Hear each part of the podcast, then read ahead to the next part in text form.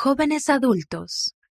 Lo que la infertilidad me ha enseñado sobre multiplicar y henchir la tierra. Mientras esperaba a tener hijos, me di cuenta de que podía multiplicar y henchir la tierra de otras maneras. Por Jean Yellowhorse.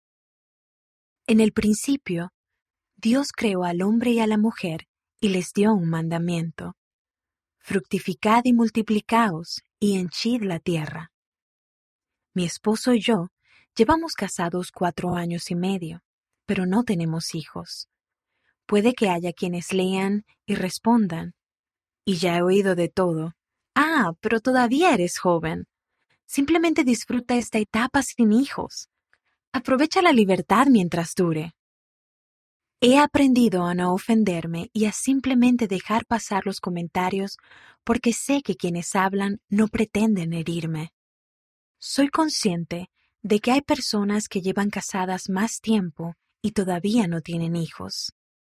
Sin embargo, sé que aunque solo hayan pasado cuatro años, eso no significa que haya sido fácil.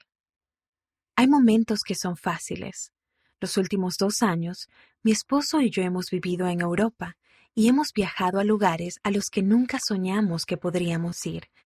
Hemos probado comida deliciosa y hemos hecho muchísimos amigos de todas partes del mundo que han ampliado nuestras ideas, opiniones y puntos de vista. En muchos sentidos, sería absurdo no estar agradecidos por ese tiempo. La relación con mi esposo se ha fortalecido He aprendido mucho y hemos tenido algunas aventuras increíbles. Sin embargo, también hemos pasado muchas noches en el sofá viendo películas. Hemos creado recuerdos de los que nuestros futuros hijos no formarán parte. Nuestro barrio solo tiene una pareja joven sin hijos. Y has acertado, somos nosotros. Y parece que, independientemente de las aventuras que estemos teniendo, el pensamiento de los hijos siempre está ahí, durante mis altibajos, a menudo me he visto reflexionando en el mandamiento que se les dio a Adán y a Eva. Creemos que este mandamiento permanece plenamente en vigor hoy en día y que se espera que lo sigamos. Sin embargo, mi esposo y yo todavía no hemos podido hacerlo. Pero Adán y Eva tampoco podían al principio. ¿Y qué es lo que hicieron? Lo único que sabían hacer, cuidaron el jardín. Aunque yo no vivo en el jardín de Edén, vivo en el jardín de la tierra, el jardín de los Países Bajos, el jardín de mi familia y el jardín de mi barrio. Esos son los jardines que el Señor me ha mandado que multiplique y que hinche. Esas palabras han sido el centro de mi reflexión. Esas palabras me han ayudado a volver a centrarme en mi vida sirviendo a los demás y al Señor. A menudo pienso, ¿Cómo puedo multiplicar los dones que el Señor me ha dado a mí y a otras personas? ¿Cómo puedo multiplicar el amor por los hijos de Dios?